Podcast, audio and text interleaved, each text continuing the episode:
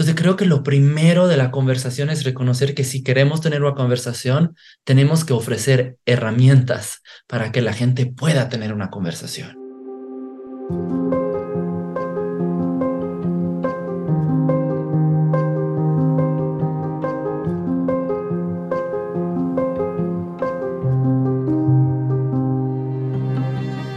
Hola Marco. Hola Víctor. Quiero, antes de preguntarte cómo estás, quiero dar un poquito de contexto de esta conversación. Eh, hace dos, tres semanas grabamos un podcast en Volver al Futuro y a los dos o tres días que se publicó, eh, me, me escribiste diciendo que te había sentido muy bien, que la gente te estaba felicitando, a mí también mucho. Y me dijiste que, además de que tenías ganas de empezar tu propio podcast, y que esto te había dado la fuerza para hacerlo, me dijiste que había un tema que habías dejado fuera por tema de tiempo y también por no saber si el contexto era el adecuado, eh, y era el tema del abuso sexual, ¿no? Eh, y en ese momento me dijiste que a lo mejor a ti te gustaría compartir tu historia de abuso sexual y que a lo mejor un podcast podría ser una buena oportunidad. Yo en ese momento me sentí muy honrado, me sentí muy privilegiado, me sentí también muy llamado de alguna manera a esto, eh, como que se comprobó mi, mi continua teoría, pero también mi continua experiencia de que el vínculo eh, y de que crear espacios donde se puede estar como un ser humano, donde se está en el momento en el que se está, con lo que se tiene y lo que no se tiene, es realmente lo único que se necesita, eh, al menos para eh, iniciar conversaciones de mayor profundidad y de conexión. Yo no soy profesional de la salud, no sé mucho de este tema, tal vez esta es mi primera vez que hablo con alguien de este tema de una historia personal, y, me siento muy, eh, de alguna manera, listo y no listo, ¿no? Dicen que no puedes llevar a alguien a donde no has ido, y yo no he ido ahí, pero sí he ido a lugares humanos y sé que ahí sí podemos ir juntos. Y la verdad es que también me interesa hacer esto contigo, o te dije que sí hacer esto contigo porque es contigo, y también me siento cuidado y contenido, y eso es algo que para mí me, me pues no sé, me, me, da un calor así como de confianza, ¿no? Eh, obviamente tengo varias páginas de notas, es, también mucho mi manera, soy una persona muy verbal y muy intelectual, entonces también es mi manera de entrar a estos temas. Y obviamente dejar abierto esto, que es una conversación que no tiene que llegar a ningún lugar, es un espacio de conexión, primero que nada, y si esto se publica o no, realmente eh, ya lo veremos después, el punto es cómo lo podemos conectar. ¿no? Entonces, eh, por favor, hagamos todo para que nos sintamos cómodos y, y presentes, porque eso es lo más importante de esto. Entonces, para empezar, me gustaría preguntarte, eh, ¿cómo te sientes? ¿Cómo te sientes ahora y empezando esta conversación? Gracias. Pues una de las primeras cosas que siento es como me, la, tener la confirmación de por qué te pedí en este espacio, ¿no? Y sentí que era un espacio que podíamos co-crear juntos y como que tu contención y tu suavidad y tu claridad ah, creo que es lo que también me hicieron acercarte a ti, ¿no? Entonces eso, eso trae como una sensación muy agradable de estar en el lugar correcto, ¿no? Y yo también me siento listo y no listo, como que cuando te lo propuse me sentí muy listo y en esos días que me he estado preparando me he sentido cada vez menos listo. hoy en la mañana también de repente tuve la duda de por qué no aplazamos, ¿no? Y luego creo que lo que me entró fue la sensación o la claridad de hay ciertas cosas para las cuales quizás uno nunca se siente listo, listo, ¿no? Y te sientes medio listo. y como con toda tu generosidad de decir, usemos ese espacio y luego vemos qué hacemos, ¿no? Si nos quedemos quedar nosotros con el archivo ya, pues quizás tuvimos buena conversación y si nos sentimos listos para publicarlo, lo publicamos. Entonces, esa generosidad me, me ayuda como a estar bien con el no sentirme listo. Claro, y, ese tema también es muy notorio, ¿no? De la censura y la autocensura que tenemos de, hablar de estos temas y cómo realmente en todos los temas de la vulnerabilidad siempre hay un, eh, un gobernador en la mente que te dice, no, no, para nada, eso es, eso es un suicidio, eso te pone en mucho peligro, ¿no? Y al menos yo, eh, en distintos grados, en distintos momentos, cuando siento ese, ese gobernador que dice no, siento que ese es el siguiente límite donde se puede explorar y siempre es una apuesta, nunca sabes cómo ir del otro lado, pero no me imaginaría que esto se pueda hablar sin que gran parte de tu ser te diga no. Sí, Y por eso es como una mezcla de estar listo y no listo, ¿no? Y, y creo que es interesante notar también todas las partes de uno que no se sienten listas y cuáles son los argumentos, ¿no? Para no sentirse listas. Una de las grandes cosas que hace que se perpetúa el trauma sexual en nuestra sociedad es que no se habla, ¿no? Es un tema de conversación incómodo para todos, los que han sido víctimas de abusos sexuales y los que no lo han sido, ¿no? Y entendemos por qué. Y entonces creo que el no estar listo es parte de la conversación, ¿no? Sí, y de alguna manera también qué bueno que nunca estemos listos en el sentido de que sí es algo que es fuera de cualquier dimensión ordinaria y, estamos entrando en un terreno eh, eh, muy difícil, que nunca podríamos llegar a estar listos. Y por lo mismo tal vez también es un terreno sagrado, porque también es un terreno eh, eh, que, por un lado está bien que sea prohibido porque es un tema que no es de esta tierra, pero también es muy de esta tierra. Entonces nosotros como que reclamamos ese espacio que también es nuestro. Y yo te pregunté a ti eh, hace unos días, ¿no? Si ya habías hablado de este tema en público. Yo no, no tenía eso muy claro y me dijiste que no, que lo habías mencionado en passant, ¿no? Eh, que significa en francés como de paso, en algún lugar lo he mencionado y así, así, pero no, no de alguna manera de lleno, ¿no?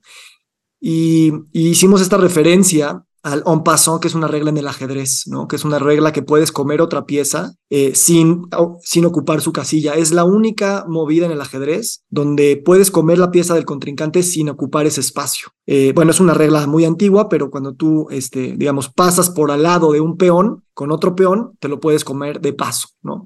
Y esto me hizo pensar mucho esto, que en temas de trauma podemos pasar un paso, pero no vamos a poder comer o al menos eh, tomar eh, todo el regalo que esa pieza tiene si no vamos directamente a esa casilla, ¿no? Entonces, con esta referencia me gustaría, eh, en vez de empezar a hablar de estadísticas y de sanación y de darle más introducción a este tema, me gustaría empezar directo, vamos a la casilla de la narración de los hechos, si tú quieres.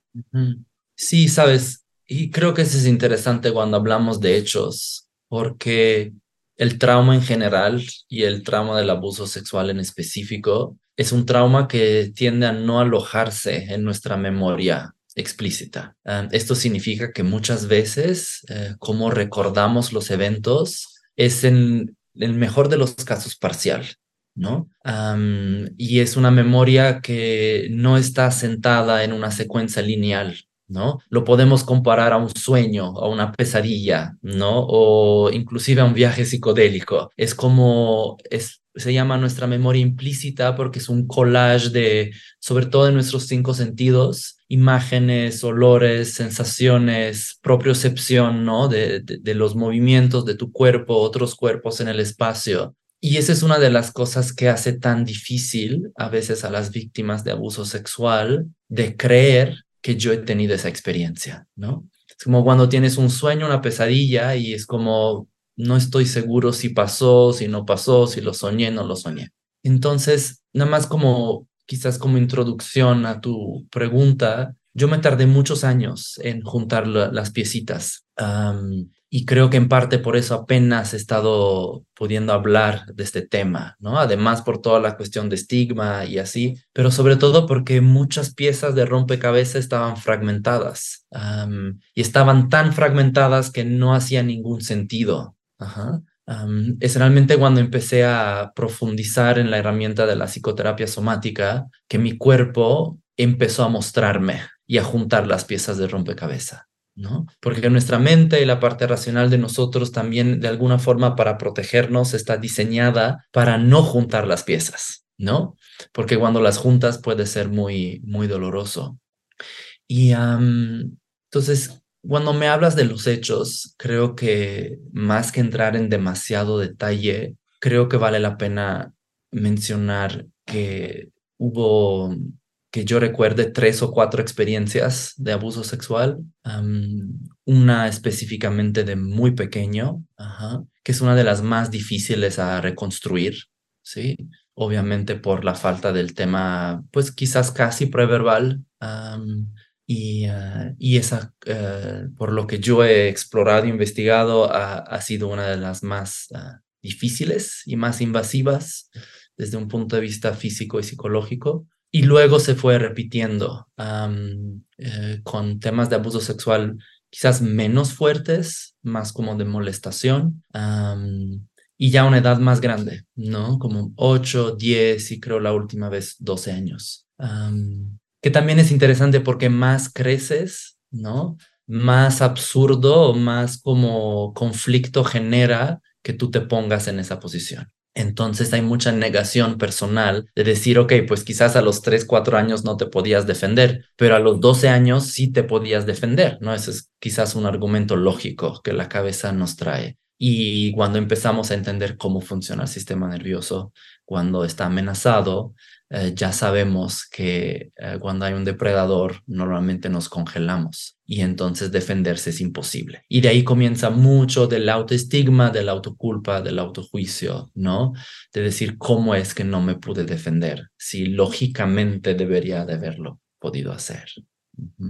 Y eso también entra con las estadísticas de reconocer que cuando hay un primer episodio de abuso sexual, se incrementan las, las probabilidades que haya otros, como que hay una vulnerabilidad em, que queda y marca nuestro sistema y nos hace más susceptibles y quizás también más identificables por los depredadores sexuales, ¿no? Las personas que buscan ese tipo de experiencia, que son personas que son increíblemente intuitivas de alguna manera. ¿No? Y saben leer las personas que tienen quizás la fragilidad, ¿no?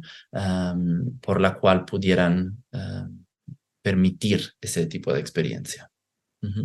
Gracias, Marco. ¿Cómo, eh, cuando tú entraste, digamos, a la pubertad y a la adolescencia, es algo que, tan consciente tenías o, qué, o cuánto tiempo pasó para que eh, el cuerpo trajera, digamos, estas memorias y algún día dijiste las voy a empezar a reconstruir. Esto, ¿cuánto tiempo pasó más o menos para esto? Yo creo que más o menos hasta los 30 años o 30 y pico de años había esta sensación que en parte algo malo había pasado y obviamente los, los eventos de abuso sexual de 8, 10, 12 años lo tenía mucho más claros, eso sí me acordaba, pero mi interpretación de lo hecho siempre estaba Mm, detrás del filtro de tú te metiste en esta situación, ¿no? Tú jugaste con el fuego, ¿sabes? Tú mandaste indicadores y señales que no debería haber mandado. Entonces, siempre la narrativa que yo había construido era yo soy responsable. Nunca era esta persona no debería de haber hecho eso. Y cuando empecé a estudiar el trauma, recuerdo perfectamente, empecé a leer dos libros que me marcaron muchísimo, eh, un libro de Peter Levine y un, Peter de, eh, un libro de um, van der Kolk, ¿no? Eh, el cuerpo lleva la cuenta. Como que empecé a leer esos libros y fue como leer un manual de mi vida, ¿no? Es como ahora entiendo, ¿no? Y ahí poco a poco entonces empezó a deconstruir esa narrativa que yo había hecho por mí y, y acercarme más también como a la realidad de cómo lo había vivido mi cuerpo. Y, y es interesante porque por muchos, muchos años, yo creo hasta los 20, 22, cuando empecé a practicar yoga y meditación, había estado totalmente desconectado de mi cuerpo y empecé a entender por qué, ¿no? Porque el cuerpo aloja las experiencias incómodas, entonces no queremos estar en nuestro cuerpo porque eso significa estar en contacto con eso que duele. ¿Cómo fueron estas primeras eh, sensaciones antes que intelectualizaciones de estar eh, volviendo a sentir esas memorias en el cuerpo y antes de poderle dar una explicación más allá de lo que estabas aprendiendo, eh, sí permitirle al cuerpo sentirlas de alguna manera. ¿Cómo, cómo fue para ti eso? Sí, es muy buena pregunta. empezaron a suceder dos cosas en paralelo muy interesantes. Por un lado, creo, no creo, se abrieron como unos cajones de sensaciones y emociones y reacciones mías como gran ansiedad, ¿no? Muchos desafíos en los vínculos, en el apego, ¿no? O sea, unas cosas que habían sido escondidas y ocultadas dentro del cuerpo a propósito, ¿no? Como mecanismo de supervivencia. Entonces, eh, lo primero creo que diría fue mucha inestabilidad emocional, ¿no? O sea, empezar a tener unas olas y unos picos muy fuertes. Y es interesante porque mis 18 años de camino monástico, el, uno de los grandes objetivos era cómo estabilizamos el sistema, ¿no? O sea, cómo estamos en un estado contemplativo. Y eso me ayudó muchísimo, ¿no? Como a, a realmente encontrar un núcleo de estabilidad meditativa y contemplativa. Al mismo tiempo, pagué un precio, ¿sí? Porque siento que construí esa estabilidad contemplativa encima de un cofre cerrado, ¿no? Porque mi sistema no estaba listo y eso está bien, eso es parte de esos autocandados que nos generamos hasta que nuestro sistema nervioso está listo para atender y procesar ciertas experiencias. Y la bendición que fue saliendo de este camino monástico, tenía todas esas herramientas contemplativas y entonces aprendiendo el trauma, empezando el trabajo somático, pude abrir este cajón, ¿no? Y empezaron unas olas gigantes internas, pero tenía la estabilidad, ¿no? Que me había dado el camino contemplativo. Entonces, siempre interesante ver cómo nada pasa al azar, ¿no? Entonces, los dos niveles de experiencia son eso. Primero, muchas olas emocionales y, y mucha inestabilidad interna. Y al mismo tiempo, el empezar a sentir que regresaba una energía vital que no había sentido desde que era muy pequeño, ¿no? Porque como atrapamos el cuerpo, ¿no? Y lo ocultamos, esas experiencias también atrapan mucha de nuestra energía vital, ¿no? Porque no podemos tener los dos, no puedo no sentir lo que no me gusta y sí sentir la energía de la vida dentro de mí. Entonces, cuando bloqueamos nuestra experiencia, también bloqueamos nuestra energía vital. Entonces empecé a sentir mucha inestabilidad y al mismo tiempo esta sensación increíble de regresar a la vida. ¿no? Porque en el momento que empecé a procesar esas experiencias, empecé a recobrar parte de esa energía vital que había estado atrapada con esas experiencias. No sé si hace sentido de tu lado. Mucho sentido y creo que justo habla de la complejidad eh, y de la paradoja ¿no? que existe en este tipo de experiencias, eh, donde uno no pensaría que eso está ligado a la energía creativa y a la energía vital, porque son eventos espeluznantes y, demasiado oscuros, y al mismo tiempo sí. Pero eso creo que, como tú bien lo dices, más allá de explicarlo, es como que lo empezaste a sentir y de alguna manera el, el rememorar eh, somáticamente eso también creaba su propia energía para continuar en ese camino y decir, seguiré explorando. Y me imagino que esas olas subían y bajaban porque claro que así como crea energía para pues abrir eso que es de alguna manera desconocido, también es muy cansado y también es muy este, abrumante al grado que estáis otra vez, ¿no? ¿Cómo dirías que se fue tejiendo para ti y se sigue de alguna manera tejiendo esta energía eh, revitalizadora que viene de permitir que salga o que, o que aparezca o que se sienta lo que, lo que el cuerpo está de alguna manera eh, teniendo atrapado y que vas abriendo una pequeña puertita y eso abre un espacio más. Sí, creo que es increíble reconocer que cuando estamos en supervivencia, toda nuestra energía está, si pensamos en nuestra energía como un presupuesto energético, ¿no? Cuando estamos en un estado de supervivencia por un estrés postraumático, ¿no? De algún tipo de trauma, gran parte de nuestro presupuesto energético está destinado a mantener el cofre cerrado, ¿no? Porque por un lado están esas experiencias que quieren ser procesadas, por el otro lado, hasta que mi sistema no esté listo, no se puede abrir el cofre, ¿no? Y entonces usamos muchos recursos para mantener la caja de Pandora cerrada. Y eso es indispensable para sobrevivir, porque si abro la caja de repente me desbordaría, ¿no? No tendría las herramientas y los recursos para procesar lo que está ahí. Pero entonces como que el efecto colateral de eso es que no tengo energía para lidiar con lo que la vida me trae. Y entonces cuando hay trauma,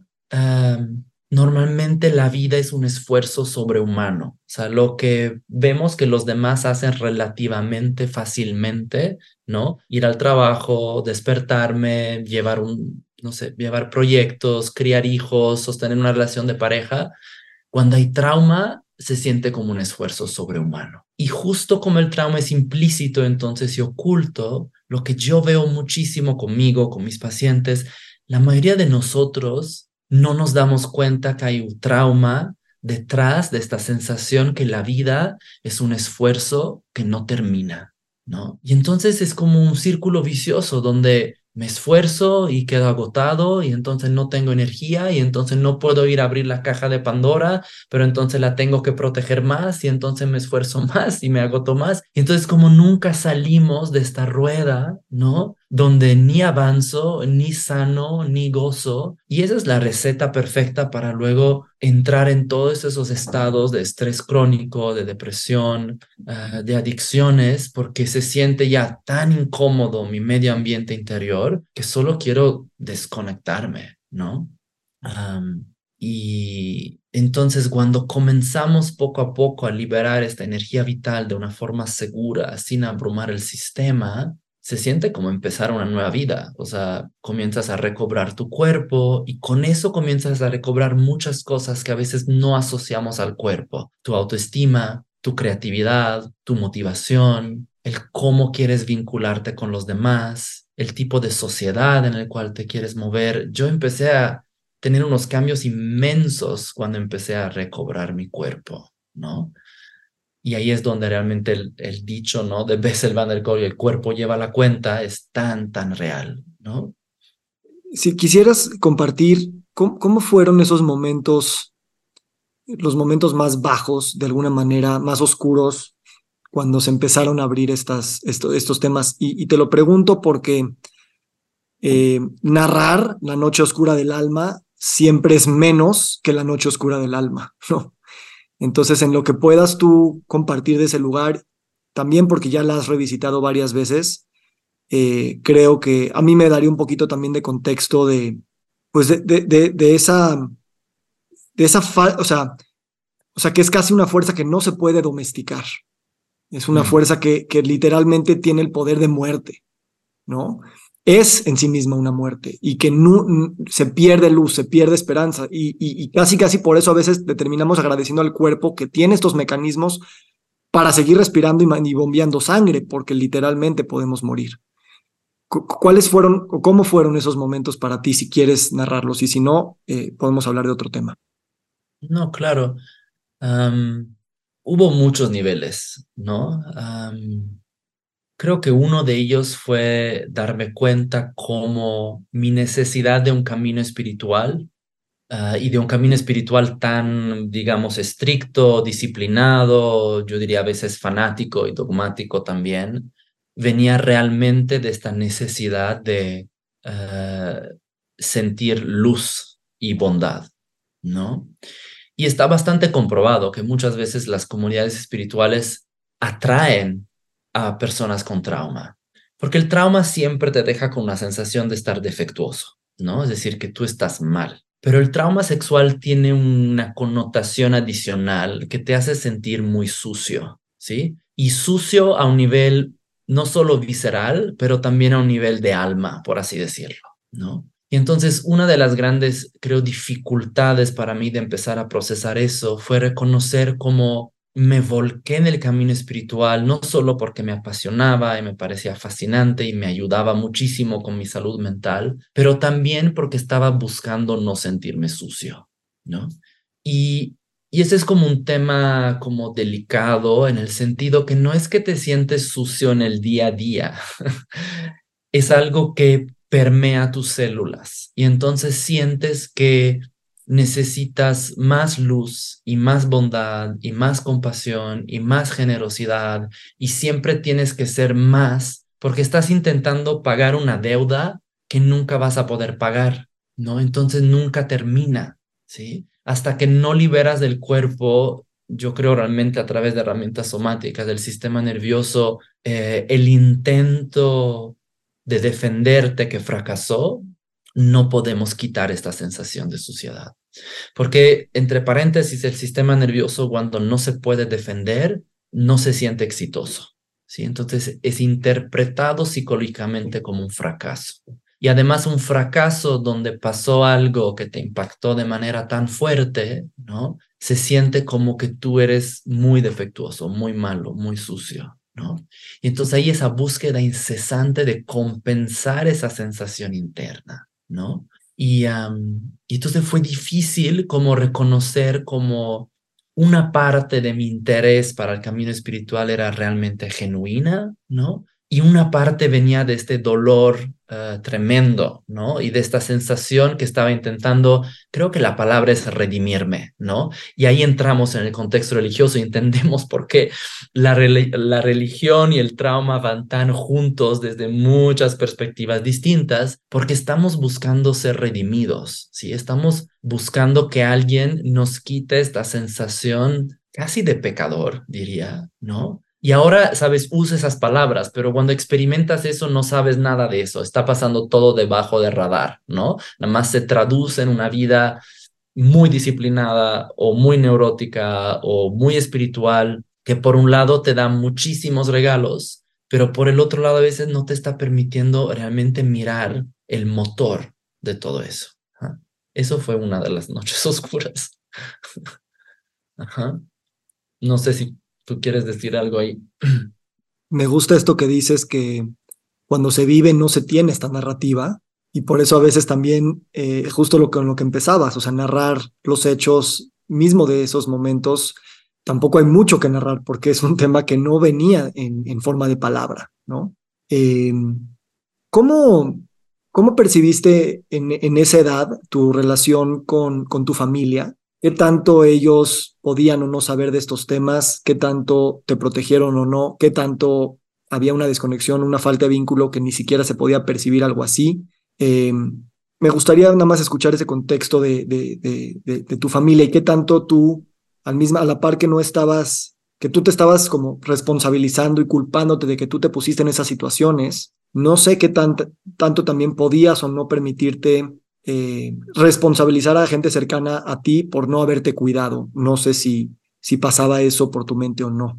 Fíjate que eso me ha tardado muchísimo. Apenas yo creo llevo en los últimos años uh, puedo reconocer que el enojo que tenía hacia mi familia en gran parte tenía que ver con no solo el no haber sido cuidado, pero que después de que pasaron esas experiencias nadie se dio cuenta que yo no estaba bien, ¿no?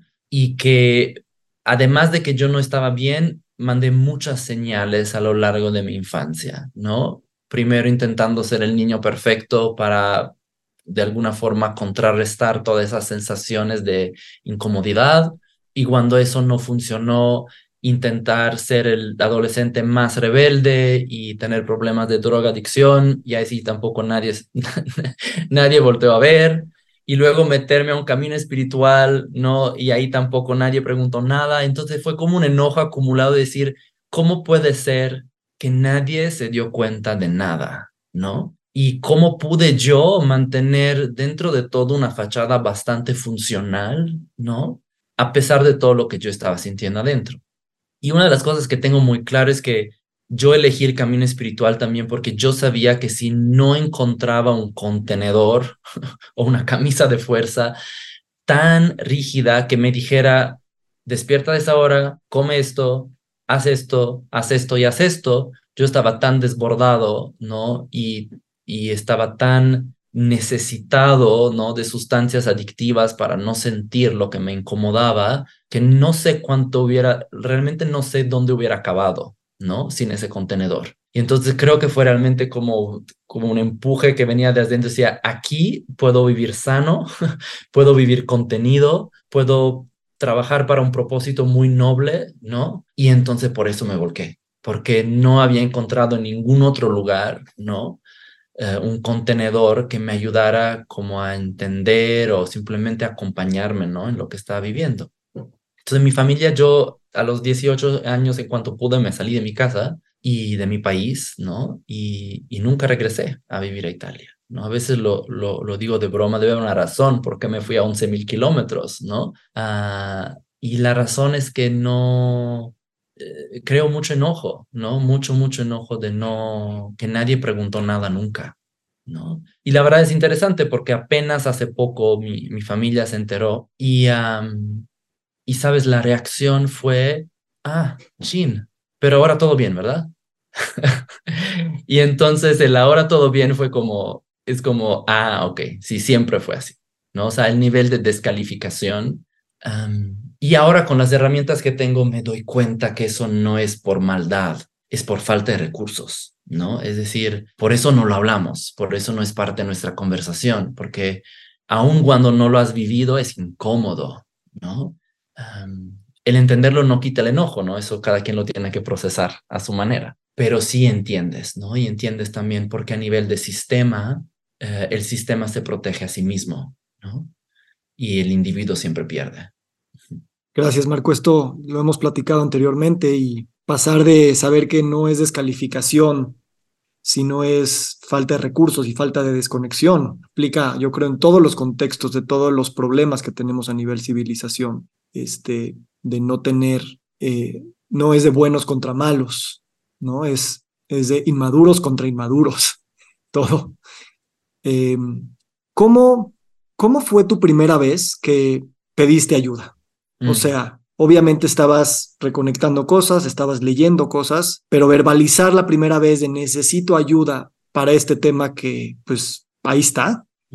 Eh, ¿Cómo fue?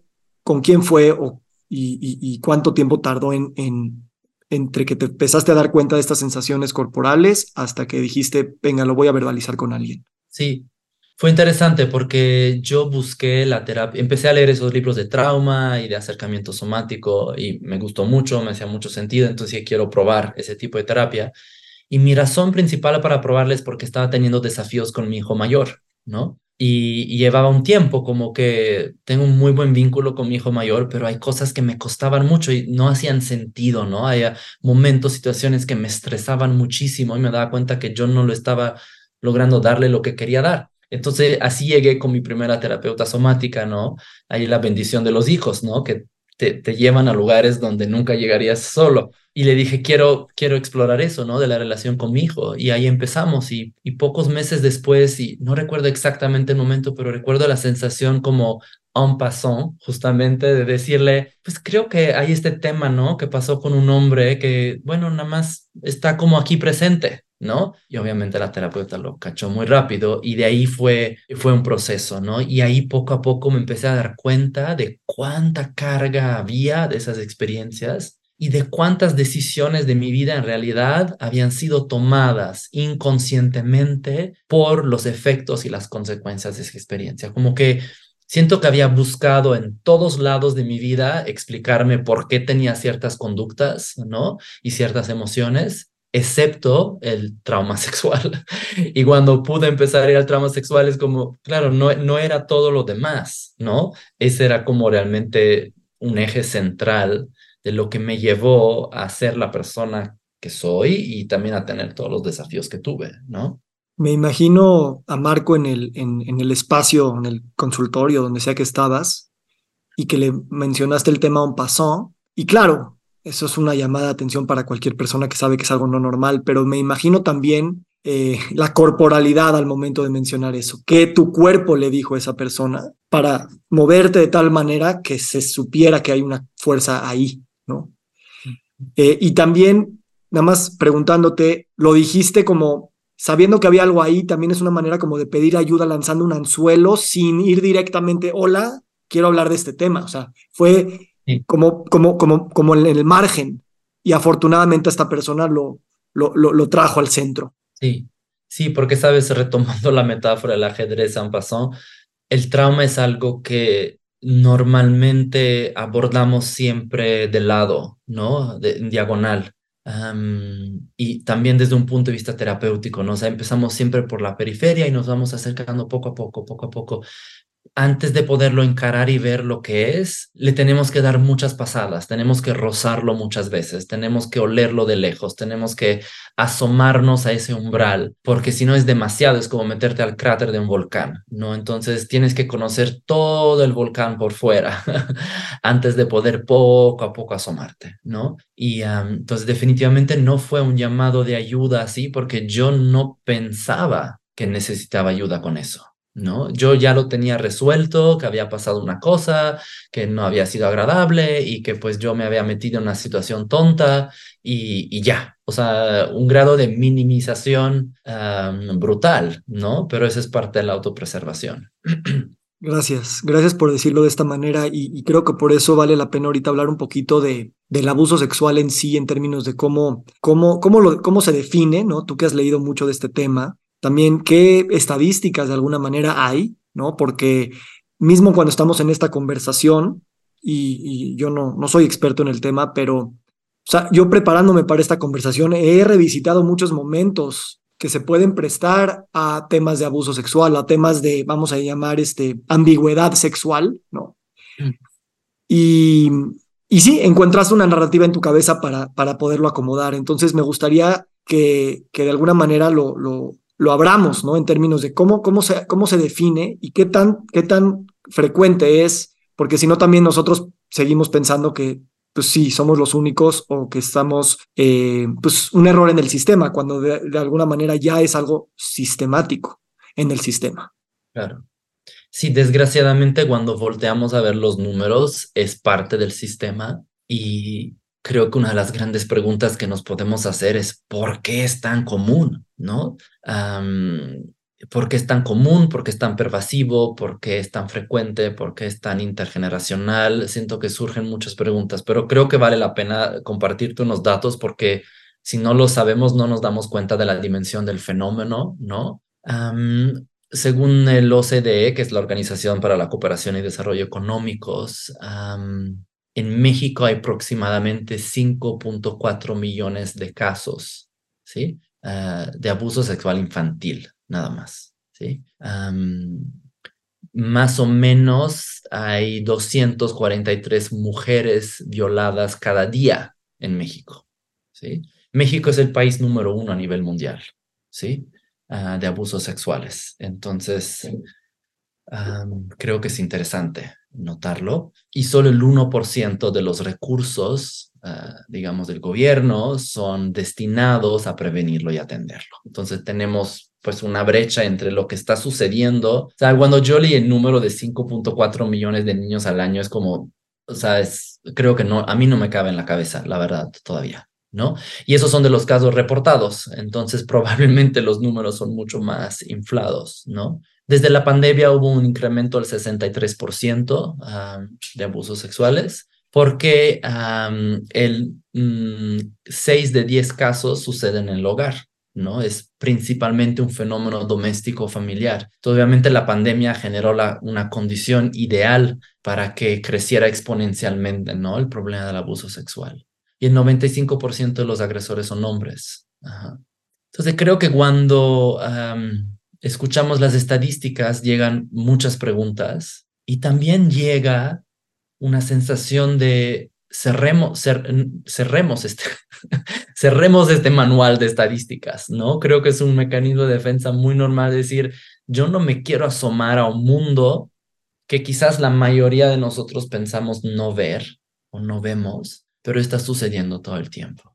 Y es interesante porque obviamente, claro, afecta más las minorías, ¿no? Las clases sociales menos privilegiadas socioeconómicamente, pero no es solo un fenómeno de clase social, al contrario, pasa en todos lados, ¿no? Entonces, ricos, pobres, intermedios, pasa por todos lados. Y, ajá, esas son, esas son las estadísticas, ¿no? No sé si, si cambio el tema por disonancia cognitiva o... pero, pero me gustaría hablar un poquito también de la definición del abuso sexual, ¿no? Porque a veces también normalizamos lo que, ah, no, eso no es abuso, ¿no? Y hay, es un espectro. Y te imaginas que nada más cierto tipo de actos que son fáciles de imaginar, dirías, eso es lo único que constituye abuso sexual. Pero yo creo que es un espectro y, no sé si tengas algo de información de, de eso.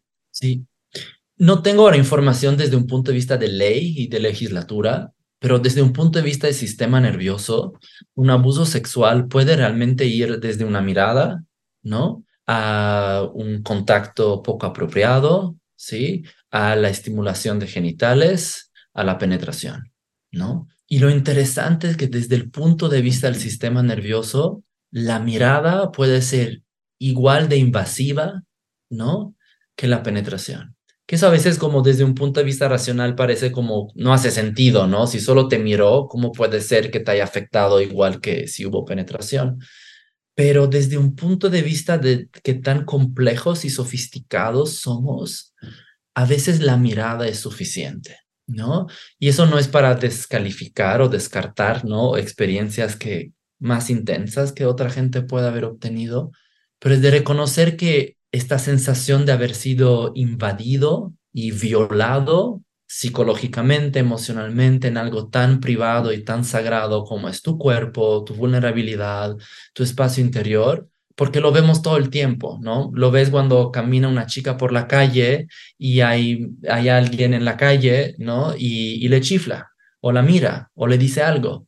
¿Cuántas veces les pasa eso a las mujeres en México, por ejemplo, ¿no? Entonces, podemos decir que desde un punto de vista del sistema nervioso nos podemos sentir violados aún sin haber sufrido penetración sexual, ¿no? Y eso creo que es tan importante porque hay muchísimas víctimas que descalifican. Si puedes descalificar el haber sido penetrado, imagínate qué fácil es descalificar una mirada, ¿no? O un contacto, o un beso, o el sentarte en las piernas del abuelo, ¿no? Y ya no se siente bien, ¿sabes? Entonces, o el, ve a darle un beso a tu tío, no seas grosera, no seas grosero. Llegó tu tío, dale un beso, dale un abrazo. Hay una infinidad de narrativas y de códigos sociales que promueven el haberme sido haber sido violado, ¿no? y creo que eso es importante notarlo porque mucha gente descalifica su propia experiencia, pues dice, ¿cómo, ¿cómo puede ser? ¿Qué tan sensible soy? ¿No? Que, que me molestó el abrazo de mi tío y quizás me dio un beso demasiado cerca de los labios o un beso en el cuello que no se sintió bien, ¿no? Creo que Gabor Mate o, alguien de ellos dice, o sea, el trama no es lo que te sucedió a ti, sino lo que sucedió dentro de ti.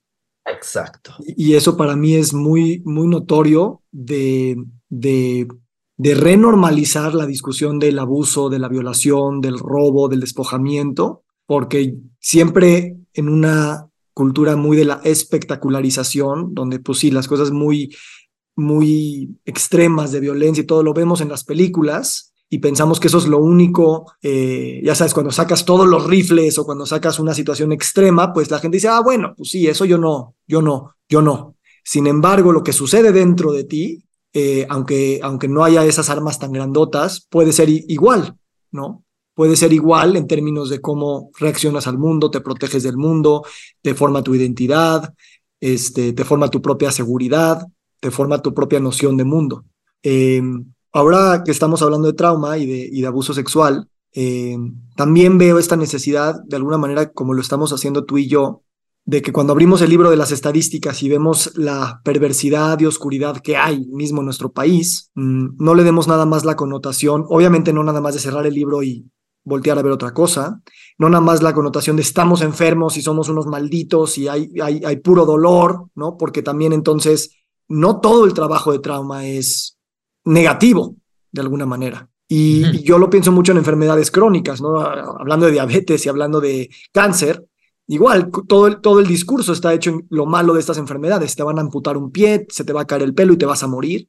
Cuando entrar estas enfermedades desde un lugar de la pluralidad de narrativas que existe, pues órale, tocó hablar de este tema, pero también hay unas historias hermosas y también es, entramos a esto, claro, para detener y defender a los indefensos, que hay millones, como primera necesidad, pero como segunda necesidad, porque vamos a sanar también esto y que colectivamente, em, digo, a lo mejor me estoy adelantando mucho a temas, ¿no? Pero nada más para decirlo, estamos construyendo un mundo desde el trauma y desde sentirnos insuficientes y sucios, porque todos tenemos trauma. Entonces también, sea sea cual sea el tipo de trauma con el que tenemos que hablar desde una eh, pluralidad de voces, eh, porque sin esa sanación seguiremos repitiendo los mismos patrones, porque estos patrones, el fuego trae fuego en ese sentido, ¿no? Sí, creo que estás tocando varios temas muy significativos. Uno de ellos ahora en el mundo del trauma, en inglés le dicen from post-traumatic stress to post-traumatic growth, ¿no? Entonces, desde un estrés postraumático a un crecimiento postraumático, ¿no? porque por más que el estrés postraumático es algo muy difícil ¿no? A, sanar y a renegociar, cuando lo hacemos nos da una resiliencia y nos da un regreso a la vida que quizás nada nos hubiera podido dar, ¿no? entonces, creo que hay que reconocer que no es todo oscuro, como tú dices. Eh, no lo hace más fácil, ¿sí? pero puede ser también un proceso hermoso, ¿no? De, de volver a florecer y es un proceso muy humano, porque el trauma es una característica del ser humano como mamífero, ¿no? Ah, entonces, cómo procesamos el trauma es algo que nos acerca mucho, mucho a nuestra humanidad. Y es por eso que en parte yo creo que es importante hablar de esos temas, no solo para ver el dolor que producen, pero recordarnos la humanidad que nos muestran. ¿No? Y ahí creo que está el tesoro. Es decir, cuando yo me acerqué a ti no era para quererte compartir mi historia, no era con la finalidad de que yo me doy cuenta que mi historia me ha acercado a un nivel de humanidad que creo que no hubiera encontrado sin mi historia, ¿no? Y, y entonces ahí es como cómo usamos, ¿no? Las sombras de nuestra sociedad y de nuestra humanidad para regresarnos, ¿no? A, a, también la belleza de nuestra humanidad. Y creo que entonces el tema en paralelo es reconocer que en parte todo eso está oculto porque no tenemos herramientas. Y si no tenemos herramientas para hablar de eso, es normal que se sienta incómodo, abrumador, que nadie te quiere escuchar, sabes, que la gente lo descalifique y que haya 5.4 millones de niños abusados al año y nadie sabe. ¿No? Entonces creo que lo primero de la conversación es reconocer que si queremos tener una conversación, tenemos que ofrecer herramientas para que la gente pueda tener una conversación, ¿no? Porque el otro día estaba hablando con alguien y decía, es que nadie me dijo, te escucho, ¿sí? Nadie me dijo, cuéntame, ¿no? Y me di cuenta que nadie me dijo eso porque nadie tenía las herramientas, nadie sabía escuchar, ¿no? Entonces creo que lo primero es cómo proporcionamos las herramientas para que haya una conversación. Es como que exigir que haya la conversación sin dar las herramientas es como decir, juguemos un juego de mesa, pero no te doy, no, nadie sabe las reglas, ¿no? Va a ser un desastre, ¿sí? Y la otra cosa es reconocer, y esa es parte de la educación, que muchas veces la gente como que camina sobre, ¿sabes? Como camina de puntitas alrededor de esos temas porque piensan que el hablarlo es más doloroso, cuando en realidad las víctimas de abuso sexual solo buscan un espacio seguro donde por fin poderlo compartir, ¿no? Cada quien a su manera, ¿no? Quien en el espacio terapéutico, quien con un amigo, quien con un familiar, pero e, el hablarlo es liberador, no es inoportuno, ¿no? Y creo que muchos de nuestros códigos sociales nos mantienen protegidos decidiendo lo que es oportuno e inoportuno, ¿no? cuando en realidad creo que hablar de esos temas puede ser muy, muy liberador, ¿no? Desde cómo no hablamos de sexualidad con los niños, ¿no? Y nos inventamos nombres para los genitales que son whatever, ¿no? Y yo me acuerdo que con mi, mi primer hijo, o sea, desde, o sea, su pene era un pene, ¿no? Desde que podía decir pene y sus abuelos y, muchos de los familiares estaban como muy en shock que el niño dijera, aquí está mi pene, ¿no? Y es como, pues, ¿por qué llamarlo algo que no es, ¿no? o por qué como generar esa fragmentación, esa barrera entre una persona y una parte de su cuerpo que va a ser muy importante en su vida, ¿no? Y empezar a nombrar ahora esa parte va a ser una manera de darle las herramientas para también compartir qué pasa con esas partes de su cuerpo, ¿no? Entonces creo que desde ahí nos faltan muchas herramientas y entonces obviamente luego es un efecto dominó donde el silencio es la única herramienta que tenemos. Sí, y hay muchos tipos de silencio. Ese es el problema, que a veces el silencio sí es uno de los caminos de sanación, pero también es uno de los caminos donde se puede agravar más cualquier cosa que esté sucediendo dentro. Eh, aprovechando de hablar del silencio, me gustaría tomarnos una pausa de un minuto para yo también quiero ir al baño y también respirar y sobre todo, eh, ahora que estamos ya en medio de la conversación, también preguntarte a ti, ahorita que regresemos de este minuto, si, si hay algún tema a donde quieras llevar esto o que, o que creas que se esté quedando, porque yo en mi afán de ser entrevistador en general, pues guío mucho la conversación y tengo muchos temas de qué hablar, que tú ya sabes, pero antes de llegar a ellos quiero también asegurarme de que tú estás eh, pues donde quieres estar y, hacia, hacia qué temas quisieras todavía terminar de agarrar para poderlos compartir. Entonces, si te parece bien, tomemos un minuto y, y respiramos y regresamos. Aquí nos vemos. Gracias.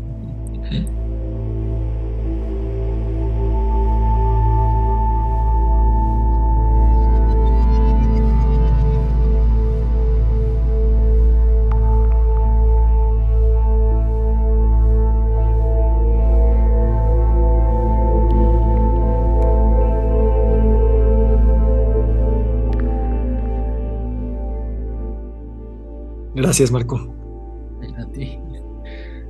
Entonces, platícame si hay algo que te llega que quisieras ahora decir sin, sin una pregunta en específico. Pues creo que hoy fue como una pincelada en general, ¿no? Hemos tocado diferentes temas y creo que es difícil profundizar en cada uno de ellos, ¿no? Desde un punto de vista con un cierto rigor también de saber de lo que uno está hablando. Cuando yo empecé a leer e investigar para prepararme para hoy, me doy cuenta que no hay mucha investigación, ¿sí? Y mucha de la que hay como que se da cuenta que es difícil establecer los, los eh, enlaces de causalidad, de qué viene primero, ¿no? O sea, cuál es el huevo, cuál es la gallina, en pocas palabras, ¿no? Es cómo es que se va perpetuando eso, ¿no? En, en nuestra sociedad. Y entonces, quizás creo que solo un tema que no hemos mencionado y que vale la pena mencionar como parte de la pincelada es eh, que creo que normalmente se tiende a pensar en este tema como el 95% de los agresores son hombres, ¿no? Y el 70% de las víctimas son mujeres, que es un problema solo de género hombre-mujer, ¿no? Que el agresor es el hombre y la víctima es la mujer.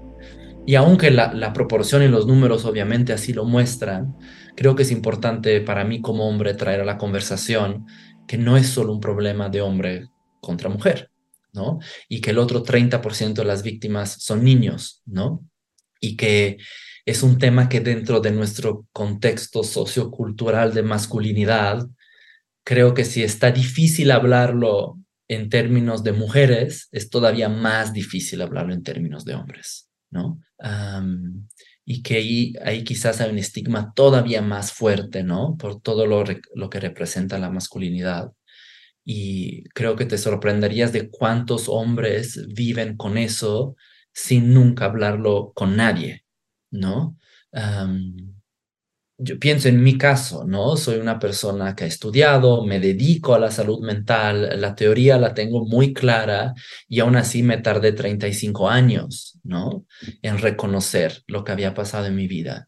Entonces, si pienso en una persona que quizás crece en un contexto donde no hay una educación psicológica, no hay una educación de salud mental y puede haber mucha presión, ¿no? De un estereotipo de masculinidad, es probable que eso se quede en el cofre para siempre. ¿No? Y cómo eso impacta la manera en que socializamos, la manera en que criamos, ¿no? Y creo que eso es interesante ver. Tenía una estadística interesante de Estados Unidos, ¿no? Donde dice que el costo, eh, hay un costo económico también, ¿no? Y el costo económico es de 123 mil dólares por víctima. Y, ese es el costo, obviamente, de, digamos, de costos médicos, de baja en productividad, ¿no? De, de, procesos de, crimen, pero no vemos también el costo como social, ¿no? O sea, el costo del, del, de la cualidad de nuestras interacciones humanas, de los vínculos que tejemos con las personas, porque nos afecta tanto, tanto, tanto en nuestra manera de relacionarnos, que es como realmente un big, big elephant in the room, ¿no? Y cuando nos preguntamos por qué el mundo masculino tiende a ser tan hermético y acorazado, yo creo que esa es una de las respuestas, ¿no? Es porque si abrimos la coraza del hombre, eh, hay un mundo eh, que ni siquiera nos imaginamos, ¿no? Entonces no es que el hombre se proteja nada más porque quiere solo ser el macho, se protege porque hay algo que proteger adentro, ¿no? Si no, no sería necesario el protegerse tanto creo que eso, como sé que tú también trabajas con hombres, creo que eso es, un tema que vale la pena recalcar. Gracias por traerlo a la mesa. Eh, y sí, o sea, ver cuánto de del estereotipo y del arquetipo de lo masculino también se creó a lo largo de los siglos y milenios realmente, de este, que, tanto esa narrativa estuvo informada por trauma, ¿no? Por trauma individual y colectivo dentro de la masculinidad con que esto de que a veces, como bien lo dices, a veces compensamos eh, eh, lo que no tenemos de este lado, ¿no? Entonces compensamos con esta idea de ser viriles y fuertes y protectores y, y, los que traen la comida y los que eh, no pueden mostrar vulnerabilidad y los que tienen que tener las respuestas y los que no se pueden caer, porque fundamentalmente, y esto aplica para cualquier especie de vida, ¿no? Cualquier especie es una especie que inherentemente es frágil y vulnerable y que no hay manera de, de, verlo de otra manera. Em, ¿Cómo en tu experiencia del trabajo en trauma y de abuso sexual, eh, me imagino también eh, se, sana más o sea, has estado más con mujeres que con hombres por, por esto mismo. Sí, tiendo, tiendo a trabajarlo más con mujeres y ahí no sabría si es solo una cuestión estadística o si es porque las mujeres de alguna forma más fácilmente se abren a mirar eso que los hombres. Y no tengo una respuesta, ¿no? ¿Cómo eh, recomendarías a los hombres en particular eh, el, el, esto va a aplicar en general, pero en particular en los hombres, el observar su imagen de ser hombres a la luz o a la sombra de estos posibles episodios que han vivido en su vida o en su linaje. ¿Cómo les dirías a ellos? Yo creo que en específico de los hombres, algo que ayuda mucho es escuchar otras historias de otros hombres y reconocer que yo no soy el único. En mi experiencia, escuchando a otros hombres, me doy cuenta que a veces el, el yugo que mantiene como todo atorado adentro es esta percepción que yo soy el único que viví esas cosas, ¿no? Y como soy el único, soy el raro, soy el defectuoso, soy el que quizás hizo cosas que no debía haber hecho y entonces no nos atrevemos a compartirlo porque es como, no, pues eso es muy único, es muy personal, es muy sui generis, o sea, seguramente esto no le ha pasado a nadie más, ¿no? Y he visto en círculos de hombres y en otros como procesos de masculinidad que cuando uno comienza a hablar, se abre la caja para todos poco a poco, es como un efecto dominó. Es como que ahí también el hombre comienza a darse cuenta que eso que minimizó durante tantos años, al escuchar que alguien más le da valor, dice, ah, no, eso también me dolió. ¿No? y ni siquiera solo en casos de abuso sexual, también, ah, no, cuando mi papá me dijo eso, eso hay una huella ahí, ¿no? que quizás eh, descalifique o minimice. Creo que eso es para los hombres. Y en general, creo que una de las consecuencias más fuertes del trauma es que me quita poder. Pierdo todo mi poder personal. Y en el caso del trauma sexual todavía más. Porque el sentir, nuevamente, sentir que yo no pude proteger mi cuerpo, mi intimidad, eh, mis propias sensaciones, inclusive mi propio placer, me hace sentir que tengo cero poder. Y eso también desde un punto de vista neurobiológico es muy claro porque muchas veces la única manera de sobrevivir es no resistir. ¿Sí? Si resisto es peor. Entonces, para no resistir, tengo que ceder mi poder. Y es una negociación interna que produce mucho conflicto porque tengo que elegir si sobrevivir o ceder todo mi poder. Y cuando hablo de poder, no hablo solo de poder físico, hablo de poder físico, de poder psicológico. Básicamente cedo mi identidad, ¿no? Entonces, el trauma sexual nos pone en un lugar súper difícil porque tengo que elegir si sobrevivo o si cedo mi poder, ¿no? Y en la renegociación del trauma, eso es justo lo que hacemos, es como reconozco que sobrevivir fue una opción que ni siquiera elegí, mi cuerpo lo eligió por mí, ¿no? Pero hoy en día que vemos tanto énfasis en el poder personal, Víctor, y en el manifestar, y en el poder, y en el poder, a mí eso solo me hace tener una pregunta muy presente todo el tiempo. Si todos nos sentimos desempoderados y hay un mercado tan grande que nos quiere vender nuestro poder personal, ¿por qué? ¿Sí? ¿Por qué hay tanta necesidad de poder? Y para mí la respuesta es porque somos una sociedad prevalentemente traumatizada, ¿no? Si no, no sería necesario buscar tanto poder personal, ¿no? Entonces, cuando vemos este afán de poder, poder, poder, poder, para mí es una señal muy clara que muchos de nosotros perdimos nuestro poder. Y cuando perdemos nuestro poder, perdemos nuestra identidad, perdemos el poder de disfrutar. Te voy a decir algo a nivel neurobiológico que se me hace súper interesante. Eh, hubo todos unos casos de, juicios, ¿no? Contra perpetuadores de violencia sexual porque, porque el, el agresor decía que la víctima había tenido un orgasmo. ¿No? Había habido excitación sexual. Y entonces, durante muchos años, esos juicios iban a favor del agresor, ¿no? Porque en la mayoría de los casos era mujer, pues la mujer había tenido un orgasmo. Hasta que algunos neurocientíficos empezaron a exponer cómo funciona el cuerpo y, y, y, pudieron demostrar que los genitales son parte de un aparato automático de nuestro sistema y que entonces puede haber una erección y puede haber un orgasmo, inclusive bajo agresión, ¿sí? Y que no significa que la persona quiere estar ahí voluntariamente o que, que está sintiendo placer, ¿no? Y entonces ahí nos damos cuenta del nivel de conflicto interno que puede haber, ¿no? De inclusive sentirme culpable de ¿cómo puede ser agresor si yo sentí placer? ¿No? O ¿cómo puede ser agresor si no sentí placer, pero tuve un orgasmo? Nadie me va a creer,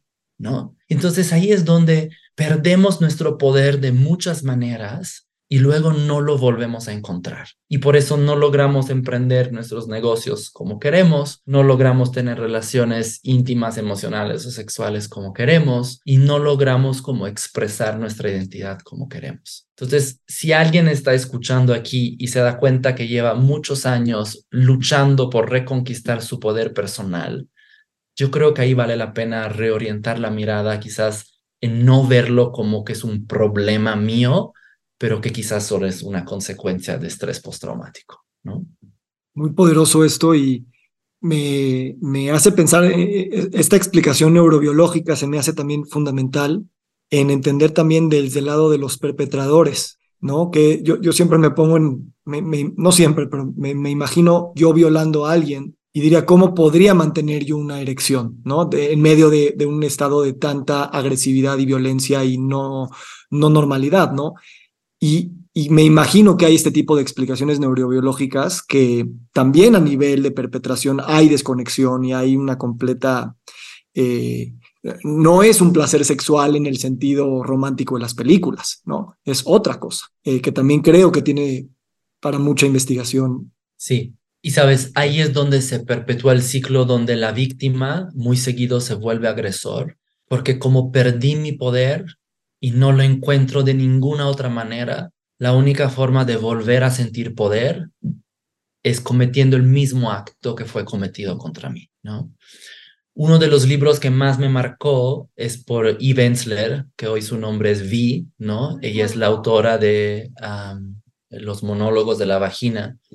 Y uno de los últimos libros que escribió es un libro chiquitito que recomiendo a todos, se llama The Body of the World, El cuerpo del mundo. Y y ahí hace un paralelo entre cómo tratamos a la tierra y al mundo y nos tratamos los unos a los otros.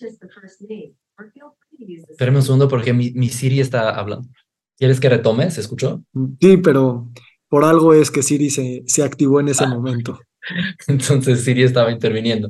Pero en ese libro eh, Vi hace el paralelo entre cómo tratamos la tierra y cómo tratamos al ser humano. ¿No? Ella habla sobre todo de las mujeres, pero es tan increíble eh, cómo ella logra conectar muchos de los temas que hemos hablado hoy y de cómo se perpetúa ese, este círculo vicioso por esta necesidad de poder personal que es mal interpretada, insertada en una ideología patriarcal, se vuelve un mecanismo de destrucción y de conquista, que estemos destruyendo a un país, a un sistema económico, o estemos violando a alguien. Es lo mismo, es el mismo mecanismo. Y a mí me ayudó muchísimo ver tanto lo micro y lo macro al mismo tiempo para entender justo eso. Dice, ¿cómo puede ser, no? Que podemos sostener eso y es porque hay un motor mucho más fuerte y visceral, ¿no? De autopreservación que se ha traducido en este modelo de agresor y víctima que vemos que se reproduce, ¿no? En, las ciencias sociales que yo estudio, siempre nos hacen ver cómo la historia siempre está escrita desde alguna, desde alguna perspectiva que no es muy clara, pero que ahí está presente, ¿no?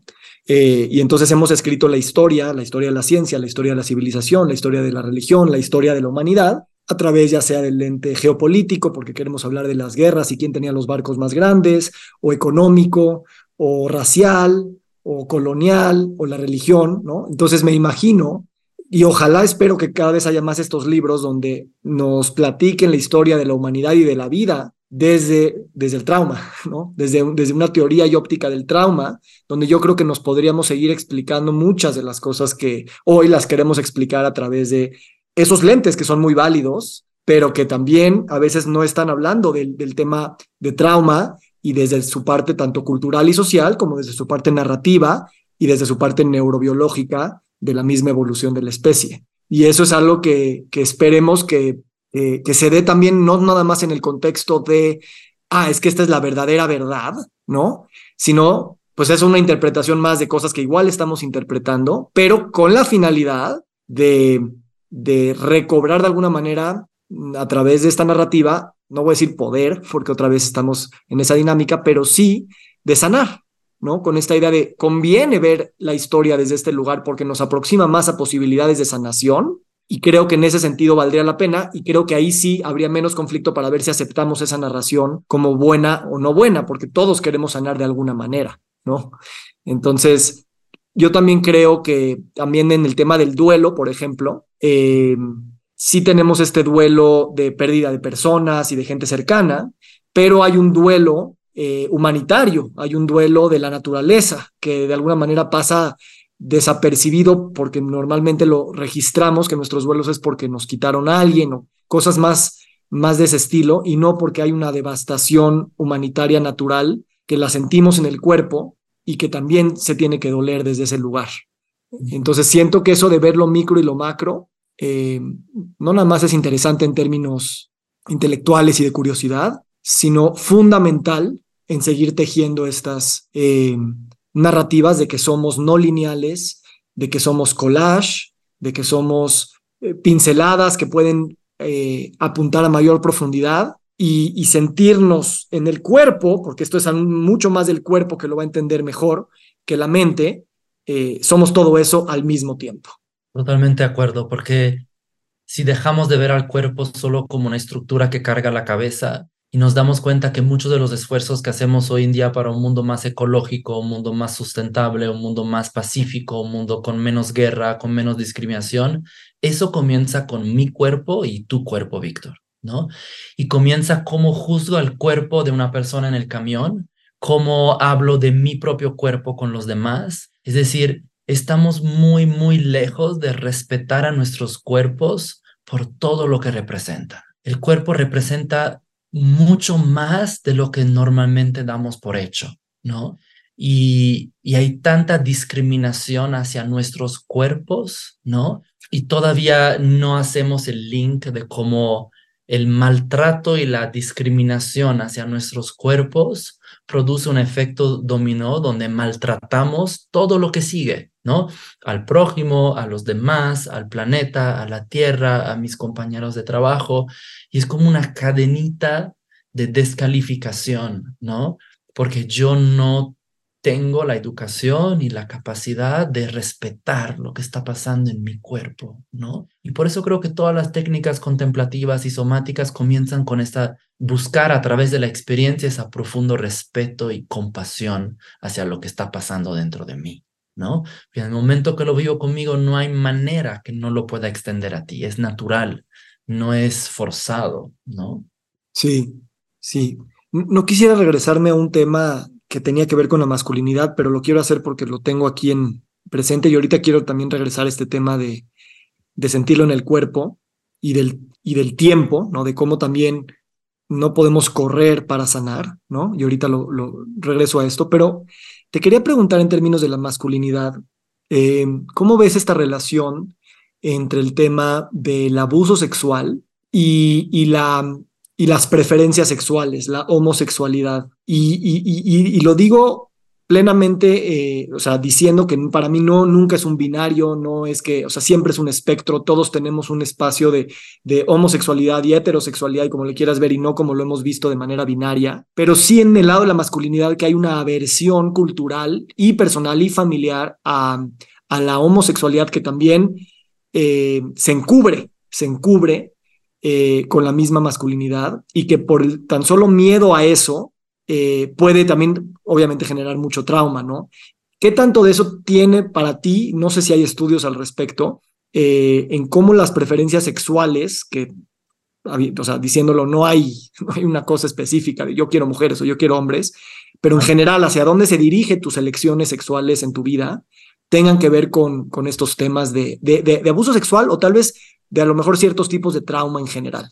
Claro, es muy interesante y, y quiero así como premisa aquí decir que todo lo que digo seguramente es más que parcialmente equivocado, ¿no? Y no quiero encasillar a nadie y la experiencia de nadie ninguna opinión o teoría, pero es algo que también a mí me suscita mucho interés, porque nada más de manera de anécdota, yo noto que muchas personas que tienen una preferencia sexual que no sea heterosexual, ¿sí?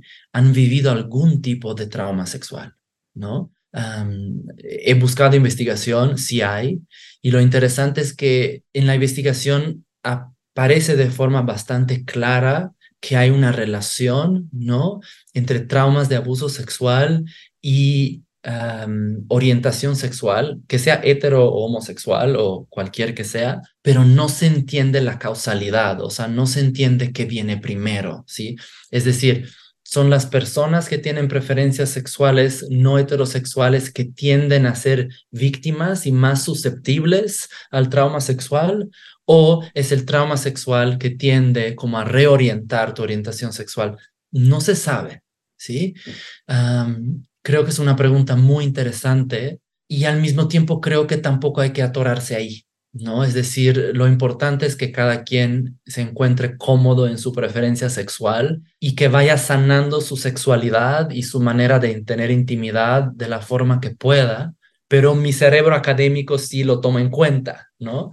Ah, y creo que aunque quizás no es necesario llegar como a un entendimiento blanco y negro, porque creo que es imposible y el espectro de posibilidades dentro de eso es inmenso, pero es interesante notar que la comunidad LGBT tiende a ser una comunidad que ha vivido mucho trauma, inclusive cuando no es sexual, ¿no? Mm. Ah, y eso es parte de la fortaleza de esa comunidad, mm. ¿no? Es que son muy deconstruidos y muy resilientes. A veces no por voluntad, no por elección, ¿no? Pero porque la vida los ha llevado a tener que deconstruirse para encontrarse y aceptarse a sí mismos, ¿no? Eh, gracias por esta respuesta y por el disclaimer que haces, porque precisamente también estas preguntas son tramposas en el sentido de que nos hacen una pregunta de tener que encontrar una razón, una causalidad, una linealidad y casi casi una explicación de la raíz de estos temas es por ahí. Y eso es muy tramposo y muy peligroso también. Entonces, claro que es interesante, pero creo que el, el, hacer investigación está bien, pero también, como dices, no clavarnos ahí, porque por cientificizar todo eh, nos termina también generando mucho trauma. ¿No? Por decir esta es la verdad y yo, como siempre va a haber espectros de todo, pues siempre va a haber cosas que están fuera de la norma y entonces otra vez generas trauma tratando de quitarlo porque explicaste el trauma inicial. Y el no sentir que necesitamos una teoría para justificar una preferencia sexual. O sea, el hecho que yo prefiera algo es suficiente para que sea aceptado y, sea legítimo y lo pueda disfrutar como y cuando quiera. Entonces, nada más justo tener cuidado que no se sienta la necesidad de una teoría disfrazando un interés académico como una necesidad de tener que justificar, porque creo que no va por ahí, ¿no? Y sabes, por eso me gusta mucho el trabajo de Peter Levine y de Gabor Mate y de Bessel van der Kolk y todos ellos que están, pues de alguna manera dando un renacimiento a estos temas en el mundo académico, pero también en el margen del mundo académico. Y entonces ya muchos los descalifican porque no tienen el mismo rigor o sus libros no tienen la misma estructura narrativa o no tienen suficientes casos de número de muestra para poder decir una que otra cosa. Y otra vez, también es una manera de posponer una discusión que ya la tenemos enfrente y que nos estamos negando solo nosotros porque nuestro método no se está cumpliendo al 100%. Entonces también creo que eh, esta deconstrucción de la que hablas de las personas LGBT aplica igual para el mundo académico. O sea, hay que deconstruirlo también porque eh, meterlo todo en esa narrativa eh, nos va a secuestrar y nos va a terminar este, dando mucho, pero también nos va a, ensombrecer mucho más porque son el tipo de preguntas que la misma ciencia no puede contestar y no debería querer contestar, al menos de manera final. Sí como pregunta y curiosidad, pero no como, ah, esto es lo que se encontró, ¿no? Y así es. ¿Y, ¿Y, por qué no vamos un poquito a ese tema de la deconstrucción? Este, bueno, no, quiero regresar al tema del tiempo. Eh, digo, todos los temas están aquí tejidos y me encanta que dices que esto es una pincelada porque eso es lo que yo redacté tres hojas de preguntas, sabiendo que todas eran como la misma y al mismo tiempo en cada una podíamos profundizar. Y creo que eso es algo muy hermoso, ¿no? Porque habla también del, del, trabajo que no termina, del trabajo que siempre es eh, constante y también de las expectativas de tiempo que tenemos para, eh, ya también tenemos culturalmente esta idea de, bueno, me, me, escucho este podcast de trauma, leo dos libros y pues ya estamos, ¿no?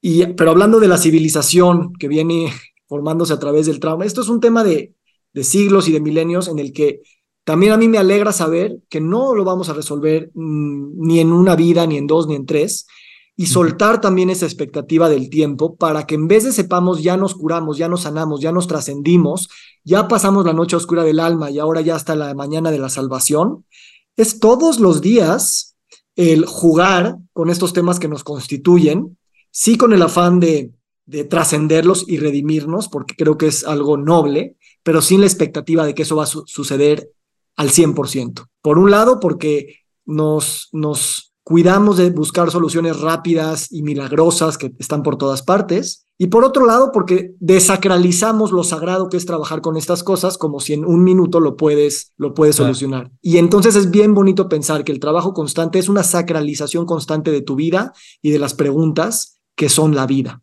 Muy bonito eso.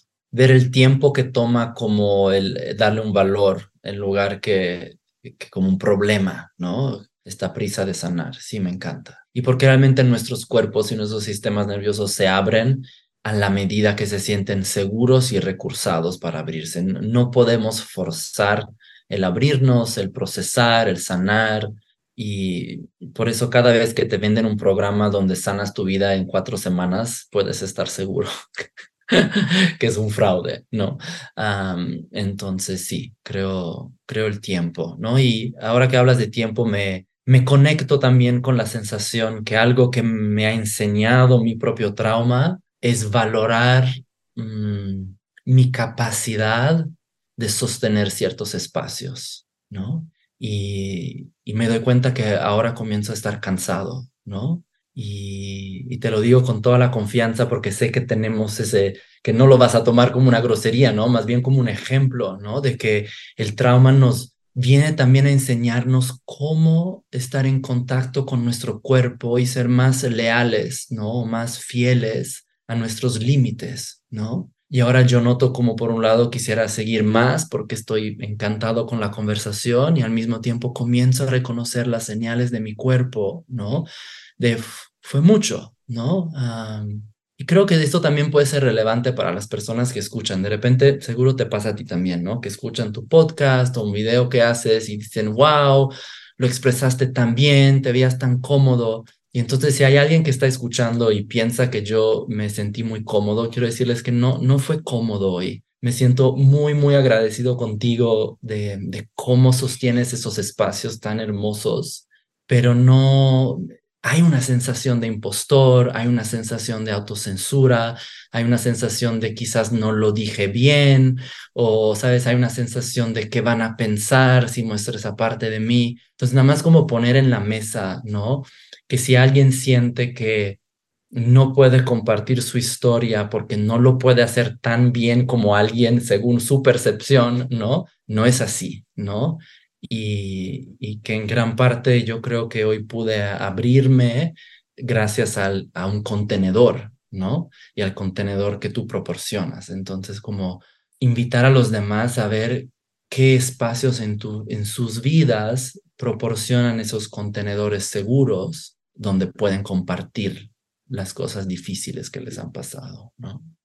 Marco, gracias por compartir esto. Me, me encanta que lo digas desde este lugar.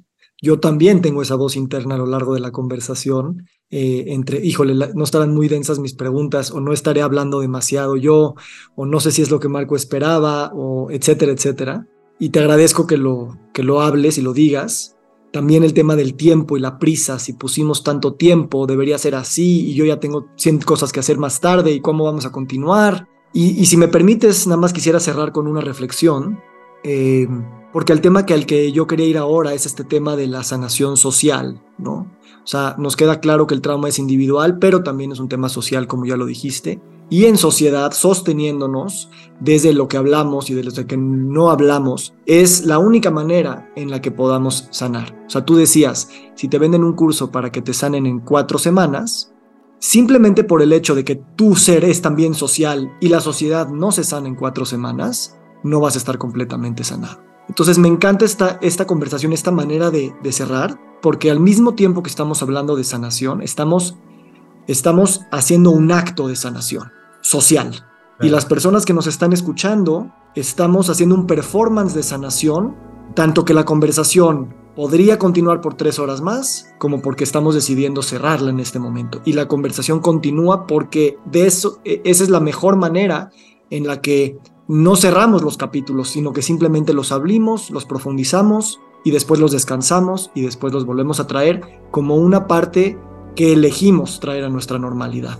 Entonces, inconscientemente tal vez yo tenía esta expectativa de, bueno, ya estuvo dos horas de grabación de trauma y vámonos a hablar de fútbol, ¿no? Ahora es como, ah, ok, la próxima vez que nos veamos estamos en esta conversación, yo sostengo esta mirada contigo, tú sostienes el tema del fútbol conmigo y realmente nos vemos como estamos completamente entretejidos en todos esos aspectos de vitalidad y de profundidad. Y creo que eso para mí es, al menos en mi caso, mi exploración ahorita más genuina que puedo transparentizar, que es cómo eh, eh, enseñarme constantemente a vivir de tal forma en la que tengo todo el placer, la dicha y la alegría y la esperanza, al mismo tiempo que tengo todo el duelo, la pérdida, el enojo y la tristeza, no como contrarios, sino como, sino como eh, the fabric, la tela con la que estoy hecho. Y es algo que mi, mi, mi intelecto y mi corazón no, no lo saben hacer, porque no hemos practicado lo suficiente. Entonces, eh, eso es lo que yo, yo este, me, me, quiero meter en esta práctica, porque eh, eh, como tú bien dijiste, no puedes sentir las cosas buenas y no las cosas malas y ya ni siquiera es escoger cuál, cuál no quieres, siempre van a ser las dos y mejor que escojas las dos en vez de sentir que el mundo las va a escoger por ti porque, porque igual ya estás en las dos, nada más que cierras el ojo más a una o lo abres más a otra, pero es también un, grado de negación, ¿no? Entonces, bueno, gracias por permitirme dar esta, esta última reflexión de mi parte y también abrirla para que tú digas cómo te gustaría pues cerrar este espacio que realmente es, es una apertura y, y agradeciéndote profundamente tu, tu valentía y, y, agradeciendo que, que, me hayas elegido a mí para, para sostener este espacio de complejidad y de amor y de esperanza. Gracias, Víctor. Me parece una manera muy, muy profunda de cerrar y solo me hace pensar que el trauma sexual es un trauma relacional y entonces solo lo podemos sanar en relación. Y lo que dices me parece muy importante y las personas que nos han escuchado hoy, ¿no? Que permiten que, que quede un eco ¿no? Porque creo que lo hablamos, yo sé que hoy voy a, hoy, mañana, quizás voy a tener un eco, ¿no? De lo que compartimos hoy, sé que tú también, ¿no? Y vamos a seguir como procesándolo, reflexionándolo, digiriéndolo, invita a los que nos han escuchado a permitir el eco en lugar de taparlo, ¿no? Permitir el eco en ellos, permitir ver el eco en otras personas que conocen, ¿no? Porque como bien dijiste, creo que esta conversación no logra nada ahora, ¿no? Es si mantenemos esa conversación viva, ¿no? A veces de forma explícita, hablándolo tal cual, y a veces hablando de otra cosa como fútbol, pero sabiendo que tú y yo hemos hablado de eso. Entonces siempre va a estar ahí, ¿no? Como esa resonancia que hemos tenido un contacto también hablando de otra cosa. Y creo que así realmente se entreteje, ¿no? Como dices, en, en, en, el telar de nuestra sociedad y podemos abrirnos, ¿no? A, a mantener una conversación abierta sobre esas cosas. Entonces me, me encanta cómo lo, cómo lo cierras. Y te agradezco mucho el espacio, a haber escuchado el llamado y, y el tiempo que, que nos dedicaste. Muchas gracias, Marco. Y también este, me prometí eh, grabar, normalmente cuando cierras una conversación en Zoom, hay la conversación después, ¿no? Como viste, ya podemos respirar, soltamos el cuerpo, ¿no? Entonces me prometí grabar también esa parte para también ser con toda transparencia. Entonces vamos a suponer que ya se acabó el podcast. Literal, voy a poner aquí una, una marquita en el podcast. Y soltar y, nada más reaccionar lo inmediato y tenerlo también en el video con, con, con, este afán de tenerlo transparente y ya veremos si se publica o no. Así es que Marco, gracias y, y bueno, ¿Cómo te sentiste? Gracias, ya podemos mover el cuerpo.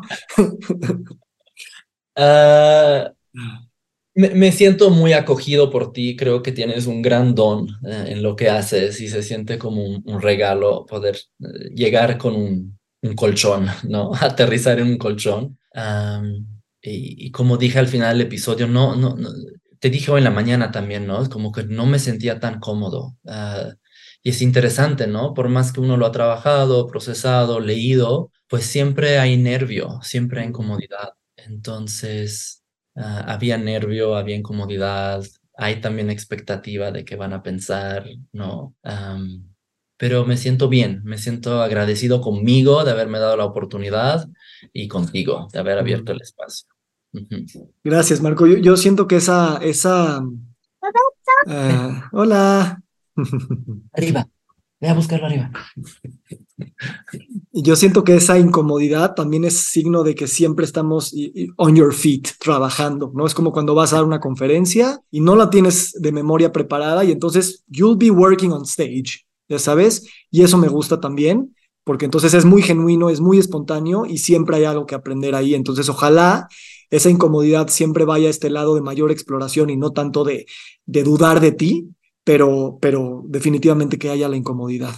Y, yo, eh, obviamente, este, reflexionan, reflexionemos los dos si queremos publicarlo o no. Esperaré tu respuesta y, y también si queremos quitar o no algo. Y en base a eso, pues ya, este, pues ya lo veremos. Sí, yo creo que sí hay que publicarlo, entonces démonos la oportunidad. Bueno, te, te, agradezco por editarlo y, eh, y, y, si quieres lo escuchamos y lo reflexionamos, y, pero hasta ahora siento que, que se merece ser publicado en su totalidad. Gracias, hermano.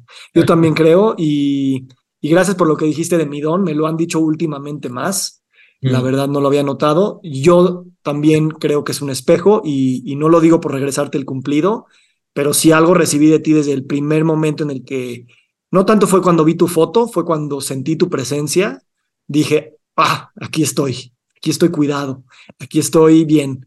Y, y lo he sentido literalmente en cada interacción que hemos tenido y eso me emociona mucho porque uno, hay gente así en el mundo y dos, todo lo que se nos viene de aquí, de aquí en adelante para los dos. Gracias, hermano. Gracias a ti, Víctor.